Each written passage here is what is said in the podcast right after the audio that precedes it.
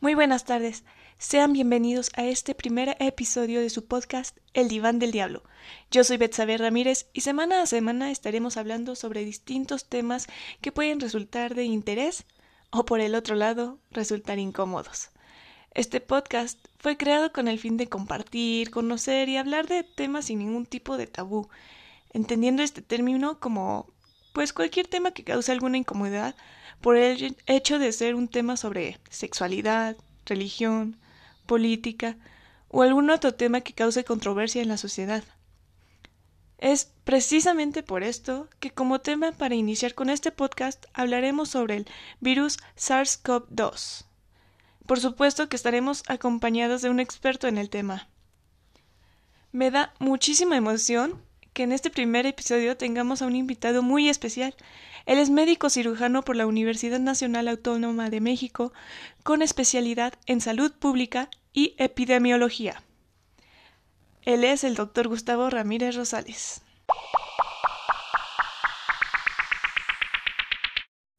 Doctor Ramírez, bienvenido a este primer episodio del Diván del Diablo. Gracias por aceptar la invitación. Gracias por invitarme.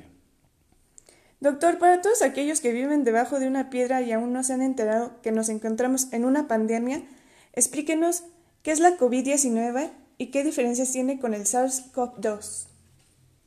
Bueno, la, la COVID-19 realmente es la enfermedad causada por el nuevo coronavirus. Por sus siglas en inglés le denominó COVID-19 por el año también en que fue descubierta.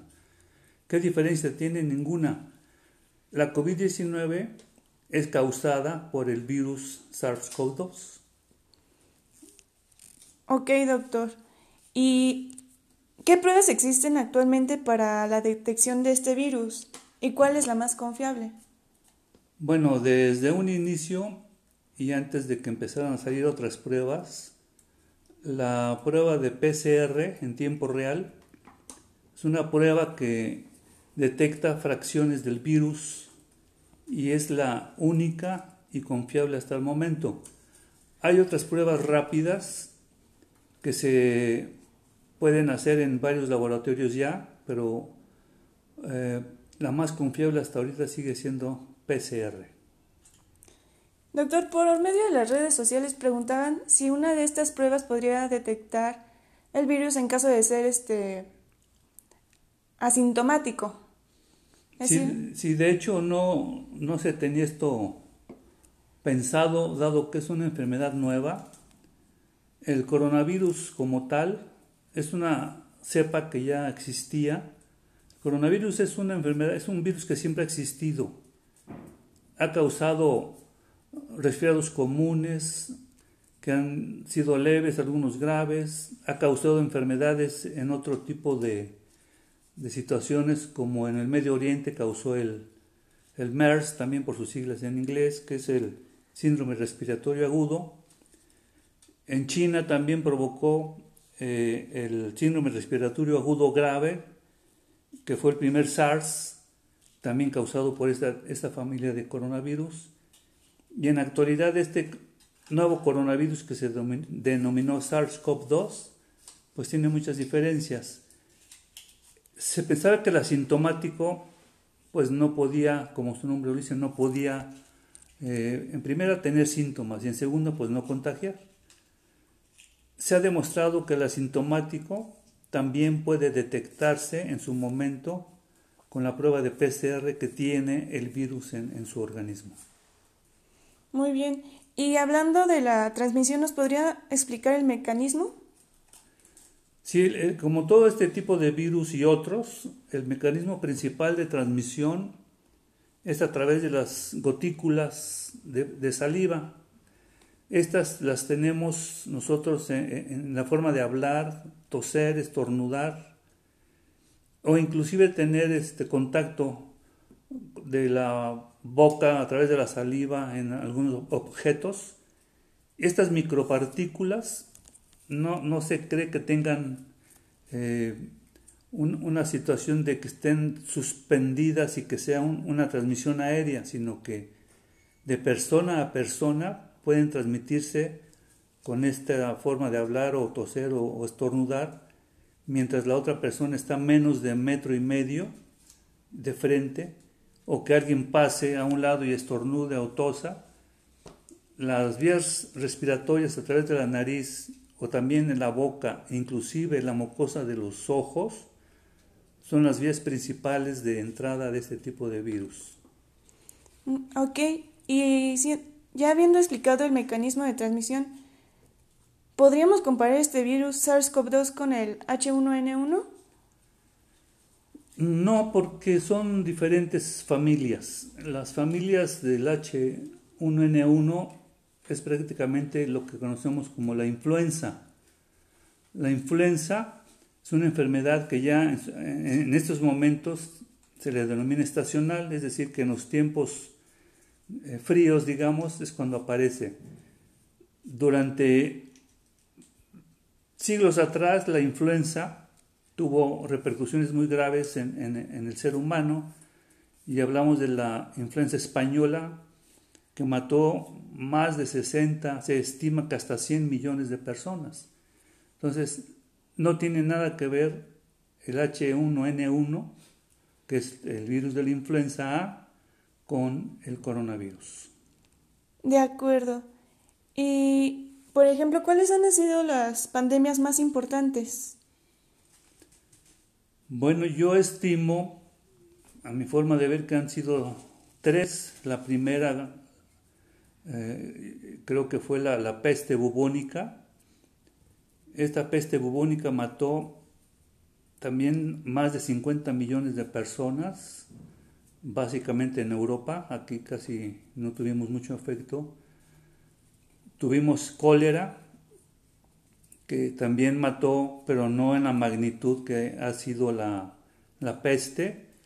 Tuvimos la fiebre española, como decía hace, hace rato, que mató también más de, 50, se estima que hasta 100 millones de personas.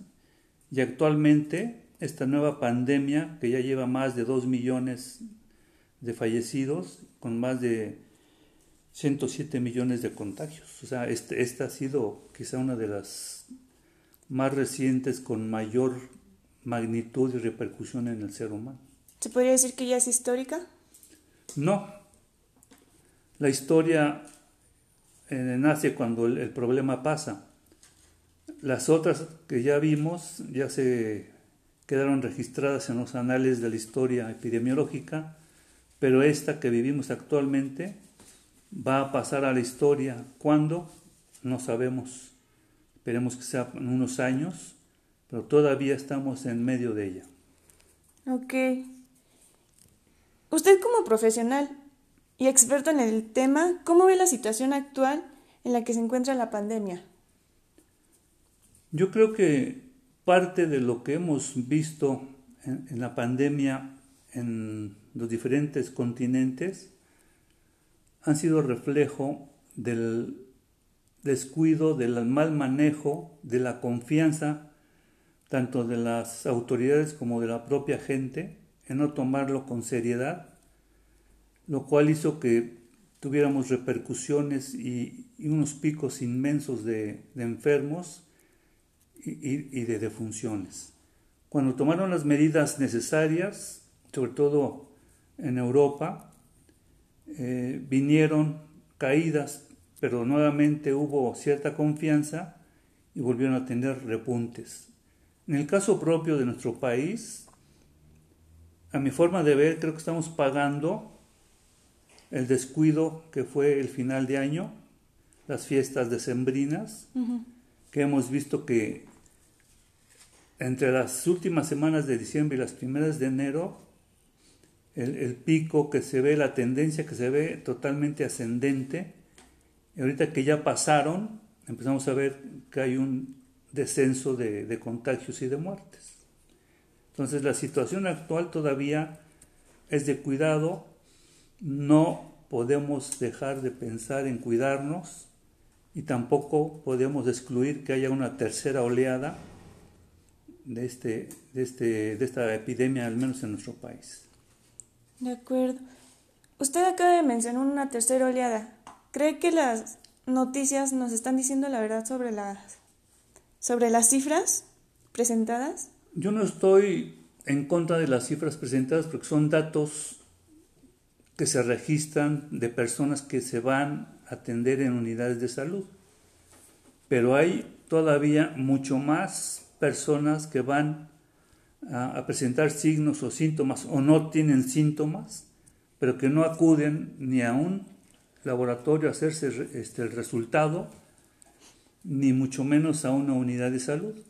O sea, hay personas enfermas que nunca supieron, que se trataron o se convalecieron en su casa, inclusive hay personas que murieron en su casa sin saber que tenían este problema.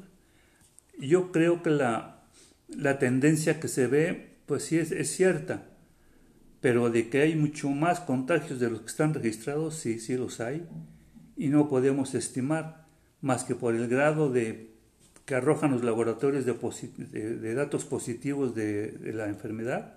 Si eso lo extrapolamos a la población, vamos a encontrar un número impresionante de enfermos o contagiados que nunca supieron o que si lo supieron fue después de haber comparado el cuadro con lo que la clínica dice.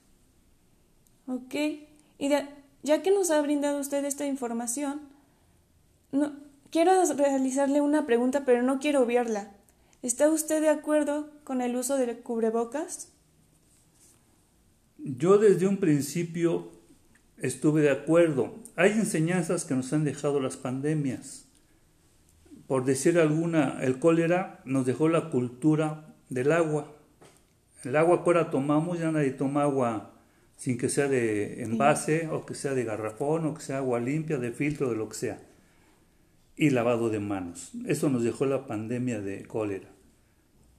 La pandemia de influenza, la cultura que nos dejó fue el uso del cubrebocas, cosa que en, la, en, esta pandemia yo no sé por qué se desestimó el uso del cubrebocas cuando ya habíamos tenido una experiencia por el, la misma transmisión por gotículas de saliva y que debemos haber he hecho la, la, misma estrategia de uso de cubrebocas, lo cual hubiera ayudado muchísimo a la presentación de, casos o a la no presentación de casos.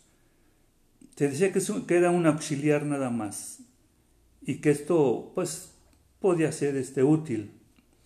Yo estoy en contra de todo eso. Yo, yo siempre pensé que el cubrebocas auxilia a la prevención de las enfermedades. Si yo estoy enfermo y me lo pongo, ok, trato de, evitar que alguien más se contagie. Y si la persona que viene enfrente de mí no está enferma y trae cubrebocas, pues ya somos dos, yo el enfermo y él es sano. Ninguno de los dos, ni él se contagia ni yo lo contagio. Vamos a tener el, el cuidado de usarlo todos la, enfermedad hubiera bajado o no hubiera tenido estos picos tan altos y si hubiera auxiliado, es un auxiliar como se decía así, pues hubiera, hubiera auxiliado en no tener tantos contagios y por lo tanto no tantas muertes. O sea, el uso del cubrebocas se debe haber usado desde un principio y no estarlo desestimando mientras las autoridades internacionales ya lo estaban usando, nosotros estábamos con la duda que si se usa o no se usa. Yo siempre estuve de acuerdo, de acuerdo en que se usara. Doctor, y ahora que ya se usa un poco más el cubrebocas, hay muchos que usan el cubrebocas con filtro. ¿Usted qué opina de este, de este cubrebocas? Bueno, esos eh, cubrebocas con filtro realmente no son filtros, son válvulas. ¿Qué quiere decir esto? Que al momento en que yo aspiro, la válvula entra en acción y tapa el aire que debe de entrar por ese orificio. Cuando yo exhalo, sale mi aire por ese filtro. Estos cubrebocas son egoístas, o así se les denominan egoístas. Si yo estoy enfermo y expiro, puede que yo esté arrojando virus hacia el medio ambiente y si hay personas enfrente de mí se pueden contagiar. El, filtro realmente no es filtro, es válvula. Y sí, uno, por la falta de información, quizá no lo tenía tan certeramente como ahora.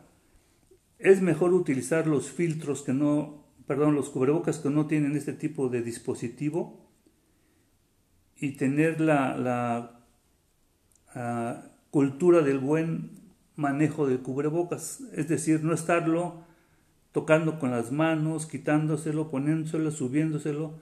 Tampoco son cubregargantas, como mucha gente los usa en, el cuello, ni tampoco son nada más, como su nombre lo dice, cubrebocas. Debe de usarse en nariz y boca, por lo que dijimos al principio, el virus se transmite o se adquiere a través de, de las vías respiratorias o a través de la boca y además de los ojos. Por eso ahora las caretas o los lentes especiales que tratan de evitar este contagio a través de estas vías de, contagio. Ok, muchas gracias. Últimamente se ha sonado mucho la noticia de la llegada de las vacunas aquí a la Ciudad de México. Una vez aplicada, que yo creo que le falta muchísimo a toda la población, ¿como cuánto tiempo cree o considera que ya se pueda mm, confiar para volver a salir y, ya no usar el cubrebocas. Ante esto yo tengo varias observaciones y, me da tristeza que eh, se mencione que tenemos por una marca o por un laboratorio, laboratorio treinta y tantas millones, millones de dosis, por otro otros millones de dosis. Y por otro otros millones, total que prácticamente tenemos los más de 110 millones de personas cubiertas con tanta vacuna.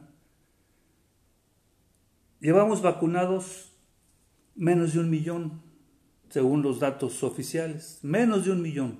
¿En dónde está el resto de los millones de vacunas? Que van a llegar otros dos millones, que van a llegar otras 600 o 700 mil, pero para tantos millones esto nos va a tardar todo el 2021, quizá, tenemos que un poco más, para poder vacunar a, la población que así lo amerite. toda vacuna tiene un periodo en que el organismo empieza a producir sus propias defensas. Hay algunas vacunas que ya están espaciando la primera o la segunda dosis entre 8 y 12 semanas o ocho semanas, otras se van quizás hasta 40 semanas. Yo creo que la formación de anticuerpos debe de estar bien validada. Normalmente el cuerpo genera anticuerpos una vez puesta la vacuna, aproximadamente en tres semanas cuando mucho, ya tenemos una primera respuesta ante la vacuna y si hay una segunda vacuna para poder llegar a un 90-95%. La segunda dosis, cuando se aplique en el, tiempo que se declare por el laboratorio, estaremos después de la segunda dosis entre 21 a, a 30 días de que podamos tener ya anticuerpos protectores. Aquí cabe aclarar que la enfermedad de por sí, por sí sola, aquellos que han enfermado y se han recuperado, sí tienen anticuerpos. Lo que no se tiene todavía una evidencia sólida, bien sustentada o robusta, es de cuánto tiempo nos va a durar esa inmunidad en aquellos que ya la padecieron. Se estima ahorita que han sido en promedio seis meses, cuando mucho ocho, pero no están exentos de que ellos puedan también recibir por lo menos una dosis de vacuna para poder elevar más ese título de anticuerpos. Ok. ¿Y considera usted que post vacuna podríamos llevar ya una vida, entre comillas, normal? A mi forma de ver, este, este problema de coronavirus va a pasar a ser una situación endémica. Vamos a aprender a vivir con él.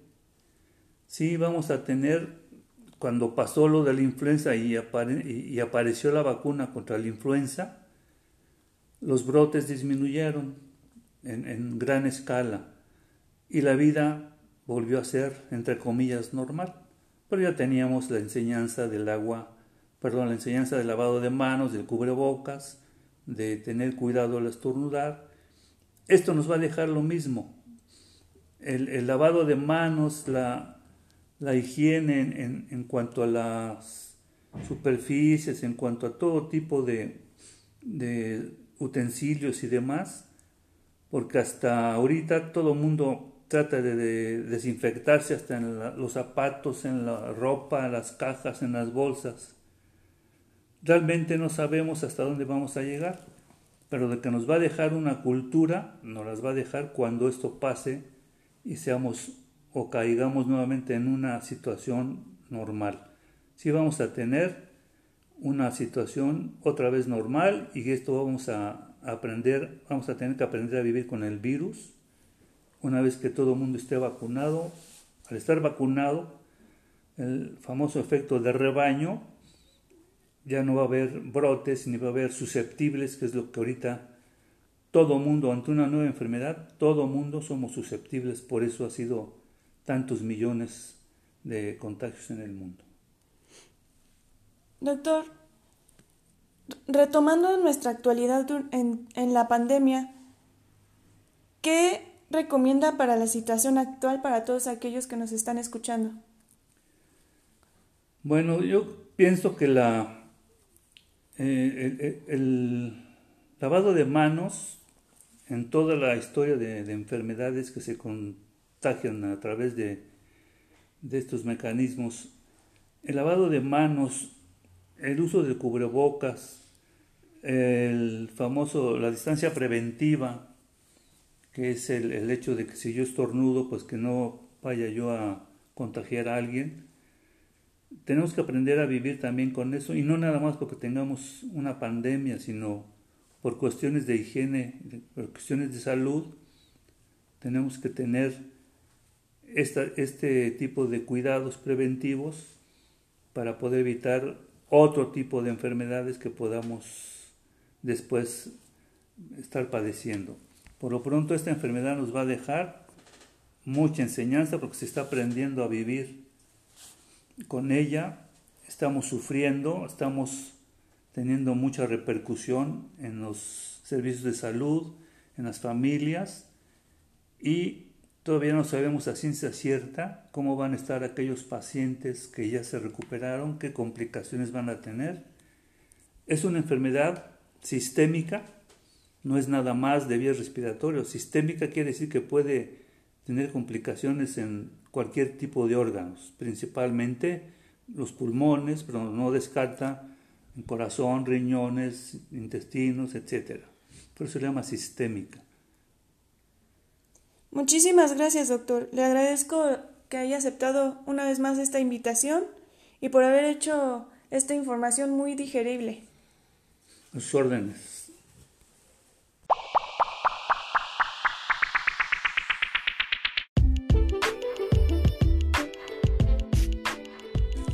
Esto fue el primer episodio de El Diván del Diablo. No se pierdan la próxima semana la entrevista a una persona que no cree en la existencia de la epidemia aquí en México por SARS-CoV-2. Recuerden que pueden encontrarnos en Instagram, Facebook y YouTube como El Diván del Diablo. Muchas gracias y hasta la próxima.